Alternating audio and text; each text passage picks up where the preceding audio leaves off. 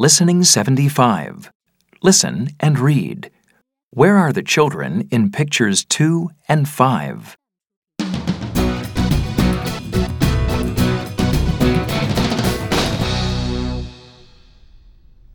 I can't believe the man we helped is a famous basketball player. I'm so excited about going to visit him in the hospital. I know. Let's buy a present for Jim. Good idea.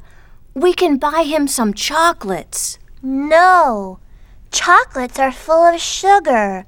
Sports people only eat health food. Okay, let's buy Jim some fresh fruit. Yes. Do you think he likes grapes?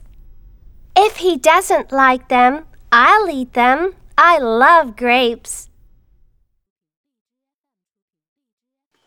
Oh, look! We can buy Jim a book, too. That's a great idea. He won't be bored in the hospital if he has a book to read. Later, Please, don't get up, Jim. How's your leg? Oh, it's okay, thanks.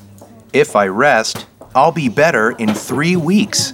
Three weeks? But the big game is on Saturday. I know. I can't play, but I have a surprise for you all. What is it? It won't be a surprise if I tell you. If you meet me on Saturday, you'll find out.